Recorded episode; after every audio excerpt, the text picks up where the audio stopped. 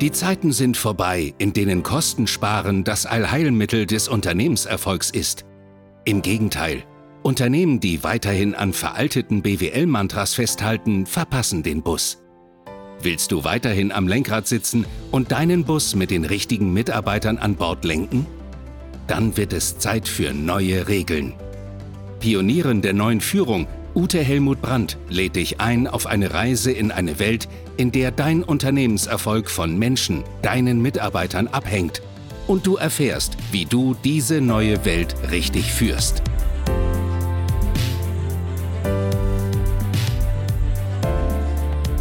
Hallo, schön, dass du wieder da bist. Ich freue mich auf dich. Und heute habe ich wirklich was Feines für dich dabei. Aber bevor ich loslege, schau doch mal, ob du es dir noch ein bisschen gemütlicher machen kannst. Vielleicht holst du dir ein Kaltgetränk, einen Kaffee oder einen Tee, lehnst dich entspannt zurück und ja, schau doch mal, ob ich durch meine Impulse deine Synapsen ein bisschen neu vernetzen kann. Würde mich freuen. Heute geht es ja um das Thema Führungskraft. Was ist das und wohin damit? Und mir kommt vor, dass wir momentan in einer Sackgasse gelandet sind. Also so wie Führung früher verstanden wurde. Mir fällt es ja schon schwer, das Wort Führungskraft auszusprechen, weil ich glaube, Mitarbeiter brauchen keine Führungskräfte mehr. Ich glaube, dass Mitarbeiter Mentoren, Coaches, Ermöglicher benötigen. Weil wir sind schon so lange ja, in, in einer Welt, wo wir eher klein, dick, dumm und hässlich gehalten werden. Und es geht aber darum, dass wir fantastisch, großartig, talentiert sind und gute Netzwerker. Tja, und wenn du wissen willst, wie man da hinkommt und wie man auch seine Leute dahin führt, ja, dann viel Spaß beim Hinhören. Wenn du dir deine Mitarbeiter anschaust, sind die dann eher motiviert und begeisterungsfähig? Können sich deine Mitarbeiter mit Zielen identifizieren und verfolgen sie diese selbstständig? Und glaubst du, dass sich Menschen selbst Herausforderungen suchen können und sich weiterentwickeln und gern Verantwortung übernehmen? Oder glaubst du, Menschen sind eher faul, haben kaum Eigenantrieb zur Arbeit und sie reagieren nur auf Belohnung und Bestrafung von außen? Also nur durch Belohnung und Bestrafung kannst du sie tatsächlich motivieren? Und glaubst du, dass Menschen direkt geführt werden müssen und äh, sie wollen keine Autonomie und auf gar keinen Fall Verantwortung? Ja, schau dir deine Leute mal an. Wie sind die drauf? Und das, was ich dir hier gerade vorgelesen habe, ja, wenn du glaubst, sie sind eher faul, dann hat das Auswirkungen auf deine Führung.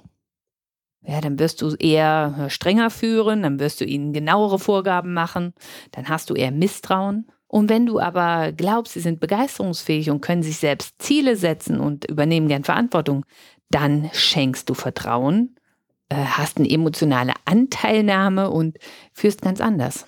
Und das, was ich dir hier gerade vorstelle, das ist alter Kaffee von 1960. Da hat McGregor ja diese unterschiedlichen Menschenbilder vorgestellt und eben aufgezeigt, dass diese Menschenbilder zu unterschiedlichen Führungsstilen führen. Führungsstilen führen, ja. Also das ist jetzt wirklich langsam vorbei, ja. Als ich zum ersten Mal im Studium von diesem Modell gehört habe, bin ich fast vom Stuhl gefallen, ja, weil ich das so erschreckend fand, wie man diese Theorie X, also von diesen faulen Menschen, überhaupt auch nur denken kann. Ich war entsetzt.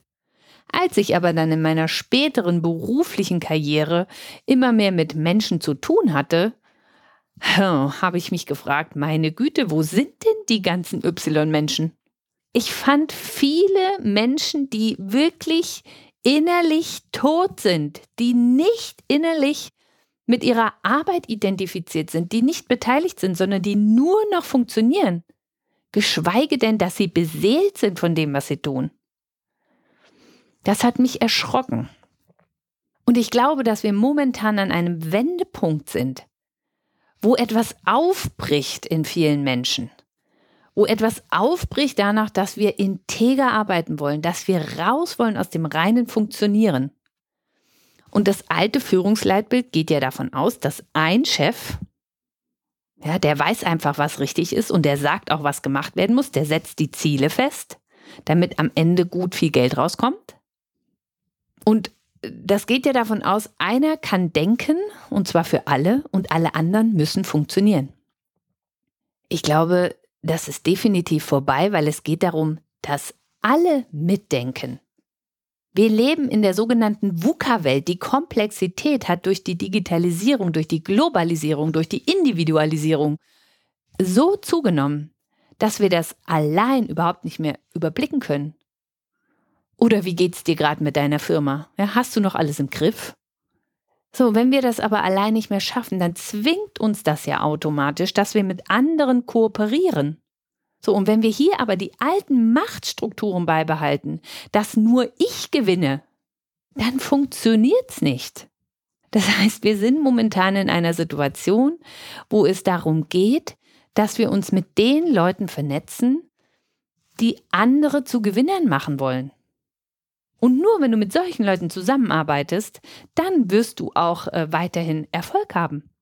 Und nur wenn du diese Denke auch als Führungsansatz, oh, dieses Wort, ja, als ermöglicher Ansatz, als Coach-Ansatz, als befähiger Ansatz oder neudeutsch Empowerment-Ansatz ja, täglich umsetzt, dann machst du deine Mitarbeiter erfolgreicher.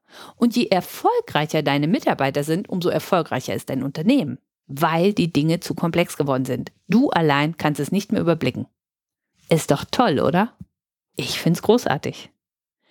Und dass wir gerade an diesem Wendepunkt sind, kann ich auch äh, an der Gallup-Studie ablesen. Also die wird jedes Jahr gemacht. Und dieses Jahr, 2020, kam heraus, dass 83 Prozent aller Mitarbeiter in dieser Befragung keine oder eine wenig hohe emotionale Bindung an das Unternehmen haben. 83 Prozent. Lediglich 17 Prozent haben eine hohe emotionale Bindung an ihr Unternehmen. Das könnte damit zusammenhängen, dass Führungskräfte ihre Mitarbeiter äh, gar nicht als Mensch wahrnehmen, sondern nur als funktionierende Arbeitskraft. Ja, und wenn du jetzt sagst, oh, Ute, jetzt wirst du aber ungerecht, was ich alles für meine Mitarbeiter tun muss, ja, die wollen dann nur Freizeit optimieren und dies und jenes. Ja, und das ist die Gegenbewegung. Weil Sinnhaftigkeit fehlt. So, und wie kriegst du die da rein? Da komme ich noch drauf zu sprechen. Ich möchte noch mal kurz auf die Gallup-Studie eingehen, weil ich finde, die Zahlen, die sprechen wirklich eine deutliche Sprache. Ähm, 61 Prozent aller Mitarbeiter möchten bei ihrem Unternehmen tätig bleiben. 61 Prozent. Im Jahr davor waren es noch 73 Prozent. Das heißt, wir haben aktuell einen Trend, dass die Mitarbeiterbindung zum Unternehmen wirklich schwindet. Und getoppt wird das Ganze noch durch folgende Zahl. 35 Prozent der Mitarbeiter aus der Befragung fühlen sich innerlich ausgebrannt. Im Jahr zuvor waren es noch 26 Prozent. Das heißt, wir haben auf beiden Seiten, ja, sowohl bei Mitarbeitern, die sich ausgebrannter fühlen und weniger ans Unternehmen gebunden fühlen, Unzufriedenheit, aber auch auf Seiten der Chefs. Ja, die denken, was soll ich denn noch alles machen?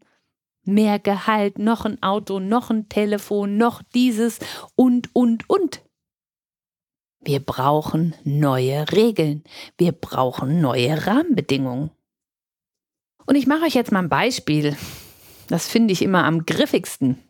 Ich bin als Coach mal in eine Firma gerufen worden und äh, mit dem Wunsch, mach doch mal eine Teamentwicklung. Ja, und dann habe ich gesagt, okay, worum geht es denn hier? Ja, wir sind ein ganz gutes Team, so aus acht Personen, aber einer ist dabei, der ist wirklich intelligent aber der fügt sich nicht ins Team ein und das ist mittlerweile so komisch geworden, der will auch auf diese Teamentwicklung nicht kommen, der kommt auch auf kein Betriebsfest mehr. Der hat sich ein Büro gesucht, ganz hinten im Eck, und da geht er morgens rein, schweigt, macht die Tür zu, arbeitet seine acht Stunden und geht wieder raus. Puh, ich sage, ist der denn so eingestellt worden? Nee, der war mal anders. Ja, das ist immer die Frage. Was hat dazu geführt, dass der so geworden ist?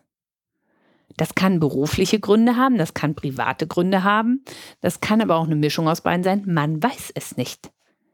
Die spannende Frage ist, interessierst du dich dafür als Führungskraft, was da passiert ist? Und es war dann tatsächlich so, dass dieser Mensch nicht zum Workshop kommen wollte. Ich habe mit ihm telefoniert und er hat dann mir zuliebe eingewilligt. Und dann saßen eben alle so im Halbkreis und er ganz außen und mit ein bisschen mehr Abstand.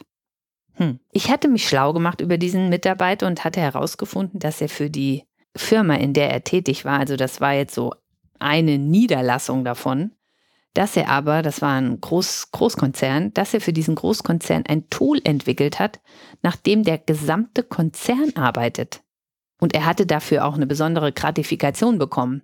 Also blöd war der wirklich nicht. Aber was hat dazu geführt, dass er in diesem Team so ein Außenseiter geworden ist und den niemand mochte und auch niemand integrieren wollte und er nur noch Dienst nach Vorschrift machte? So, wir saßen dann da zusammen und dann habe ich abgefragt, was wollen wir denn hier verbessern?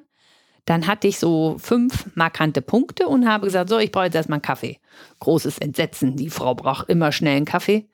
Mein Plan war aber folgender, dass ich mich mit diesem Mitarbeiter in der Kaffeepause zusammenstelle und ihn frage, ob er auf diese fünf Punkte, die wir da rausgeschrieben hatten oder rausgearbeitet hatten, ob er dazu Lösungen hätte. Sagt er, klar, zu allen fünfen. Ich sage, okay, dann nehmen wir jetzt mal den einfachsten Punkt raus und Sie erklären mir, wie die Lösung aussieht. Ich habe mir dann schnell die Lösung notiert und nach der Kaffeepause sind wir wieder in die große Runde gekommen und die Mitarbeiter hatten nicht gesehen, dass ich mich mit ihm separiert hatte. Und dann habe ich seine Lösungen als meine Ideen präsentiert. Ich habe gesagt, ich habe mir das in der Kaffeepause mal kurz überlegt. Das könnten wir so machen, so und so und so, fertig. Boah, die waren platt, ne? Die haben mich angeschaut. Ute, du bist ja genial, du bist ja gar nicht aus unserer Branche, aber die Vorschläge sind wirklich gut. Und dann habe ich gesagt, diese Vorschläge sind nicht von mir, sondern die sind von eurem Kollegen. Eisiges Schweigen in der Runde. Ach so. Und es war spürbar, dass diese Ideen, wenn sie jetzt vom Kollegen kommen und nicht von mir, doch irgendwie anders bewertet werden müssen. Das ist doch crazy. Und dann habe ich mit denen noch anderthalb Tage daran gearbeitet, wie man ihn ins Team integriert. Und es war ein Riesenmissverständnis im Raum, wie er Dinge beschreibt und wie die in den anderen Ohren ankommen. Klar, weil die Beziehungsebene war total gestört zueinander. So daran haben wir gearbeitet. Das geht. Und das geht immer dann, wenn ich mich wirklich für den anderen interessiere und öffne, mit ihm mitfühle und auch verstehe, warum er keinen Bock mehr auf dieses Team hatte. Er hat nämlich gesagt, egal was ich hier sage, das wird sowieso nicht angenommen. Und damit hatte er recht. Und er hatte gute Lösungsansätze. Wie würdest du dich fühlen, wenn du gute Lösungsansätze hast und keiner will sie hören? Da macht doch jeder dicht, oder? Also ich konnte es verstehen. So, und das ist dann wirklich nachhaltig besser geworden in dieser Firma. Und das freut mich. Da bin ich immer total happy. Weil es ging darum, dass man quasi bei denen eine gescheite äh, Besprechungskultur etabliert und dass man da wieder Vertrauen aufbaut und dass dann auch der Chef mit diesen Mitarbeitern wieder vertrauensvolle Einzelgespräche führt. Und das ist so oft der Fall. Dieser Mitarbeiter fühlte sich aufs Abstellgleis degradiert, obwohl er intelligent war. Er wollte mitdenken, er wollte gute Vorschläge einbringen, er durfte aber nicht gefühlt. Ja, und das führt dann dazu, dass sich Menschen entweder innerlich ausgebrannt fühlen oder dass sie so einen Vorhang runterfallen lassen, je nach Menschentyp, äh, und nur noch Dienst nach Vorschrift machen. Beides ungut. So, der Titel von dieser Folge heißt ja, wohin mit der Führungskraft? Was ist es überhaupt? Und ich glaube, wenn Führungskräfte, wenn Mentoren, ja, jetzt benutze ich mein anderes Wort, wenn Mentoren schauen, was ist da passiert? Warum ist derjenige so? Habe ich den so eingestellt? Und wenn sie anfangen, sich dafür zu interessieren, warum ist derjenige so? ohne ihn abzustempeln als faul, als ähm, ja, Widersacher oder Bombenleger, kann man auch sagen, sondern wenn sie sich wirklich dafür interessieren, wie denkt der, warum ist es so, dann kommt in ganz vielen Fällen mega Entwicklungspotenziale raus. Für die beiden, die es betrifft, aber meist auch noch für die Firma. Du brauchst nur riesig viel Mut als Mentor, Coach, weil du die Wahrheit ergründen musst. Und als Führungskraft ist das fast ein Ding der Unmöglichkeit, weil du bist ja mit dran beteiligt, dass die Situation so ist. Ja, weil du musst ja bestimmte Regeln einhalten und du musst ja bestimmte Ziele erreichen und vorgeben und babababab. Als Mentor hast du eine ganz andere Sicht auf die Dinge. Da willst du, dass deine Mitarbeiter erfolgreich sind. Da willst du, dass die sich selber Ziele setzen, dass die selber mitdenken. Und wenn du mich fragst, sind wir genau an diesem Punkt. Es geht nicht mehr darum, dass nur einer denkt und lenkt. Es geht darum, dass alle denken, alle lenken und es muss koordiniert werden. Das machen Menschen am besten mit Eigeninitiative. Er gibt nicht so viel schwachsinnige Regeln vor, mach weniger. Sorg dafür, wie die sich selbst organisieren können. Und du wirst staunen als Führungskraft oder Mentor oder Coach oder Ermöglicher. Um nochmal auf die X- oder Y-Theorie einzugehen, also den Menschen, den ich da in sein Team zurückintegriert habe, hätte ich das Team vorher gefragt, hätten die gesagt, der ist faul und der will sich hier nicht einbringen. Also ein typischer Vertreter der Theorie X. Die anderen waren natürlich alles Vertreter der Theorie Y. Also waren die guten Menschen. Und immer dann, wenn sowas auftritt, so eine glasklare Spaltung, dann ist was faul. Da solltest du hinhören, was ist los. Und wenn du es schaffst, eine Offenheit zu kreieren, wo die Dinge wirklich aufs Tablett kommen, dann hast du Ansatzpunkte, um Rahmenbedingungen zu verändern, um Umgangsformen miteinander zu verändern, die immer in die Richtung gehen, dass es menschenwürdiger wird und offener und vertrauensvoller. Das heißt, zusammenfassend würde ich sagen, ich glaube an die Theorie Y, an die ja, motivierten und begeisterungsfähigen Menschen, die sich selber Ziele setzen. Wir sind es nur nicht mehr gewöhnt. Wir sind Jahrzehnte, Jahrhunderte trainiert worden im Funktionieren. Und jetzt sollen wir uns auf einmal eigenständige Ziele setzen. Da brauchen wir Führungskräfte, Mentoren, die uns dabei helfen, dass wir uns das zutrauen. Und ich erlebe das in Firmen oft so, dass die Menschen, die sich eher zurücknehmen, dass die auf riesigen Potenzialen sitzen. Und dass die Menschen, die immer gleich so laut alles im Griff haben, ganz viel kaputt machen damit andere ihre Potenziale nicht einbringen. Sondern es liegt an der Führungskraft, den einen vom anderen zu unterscheiden und dem einen Grenzen zu setzen und den anderen zu fördern. Und insgesamt, ja, selbst denen, denen du als Mentor Grenzen setzt, den begleitest du auf einer Entwicklung dahin, dass er sich mehr auf Menschen einlässt. So, und wenn wir derart miteinander in der Businesswelt umgehen, dass wir andere zu Gewinnern machen wollen, dann werden wir selbst am meisten gewinnen. Davon bin ich überzeugt. Also wohin mit der Führungskraft? Ganz klar dahin, dass Menschen sich mehr trauen und ihre Potenziale und auch ihre Probleme offen benennen. Kreiere eine Atmosphäre, in der das möglich ist. Denn nur dann kannst du die Rahmenbedingungen, die Umgangsformen so verändern, dass diese Kreativität, dass dieses Zufriedenheitsgefühl in deiner Firma wächst, dass die Mitarbeiter an dein Unternehmen gebunden sind, weil sie sich entwickeln dürfen und weil es so gut ist. Und das wünsche ich dir von ganzem Herzen. Im nächsten Podcast werde ich darauf eingehen, was ich unter Personalentwicklung verstehe. Das habe ich ja jetzt nur so schrittweise angedeutet. Wenn du Lust hast, lade ich dich ein äh, zum nächsten Podcast. Der heißt, wie schubse, äh, trete, ziehe, zerre ich Menschen in ihre Potenziale oder so ähnlich. Da bin ich noch nicht ganz durch. Und ja, das war auch schon die Folge vom heutigen Tag. Du weißt ja, meine Show ist neu und ich äh, stachsel hier auch noch so ein bisschen rum. Und ich würde mich freuen über ein Feedback. Wie findest du die Show? Hinterlasse es in Apple iTunes, da kannst du eine Bewertung hinterlassen oder abonniere auch meinen Podcast. Ich freue mich drauf. Du findest mich auf LinkedIn und ich wünsche dir viel Kraft als Mentor, damit du dich selbst und deine Leute in ihre Potenziale bringst, weil dann könnt ihr für eure Kunden so viel mehr machen. Viel Spaß dabei. Bis zum nächsten Mal, eure Ute Helmut Brandt.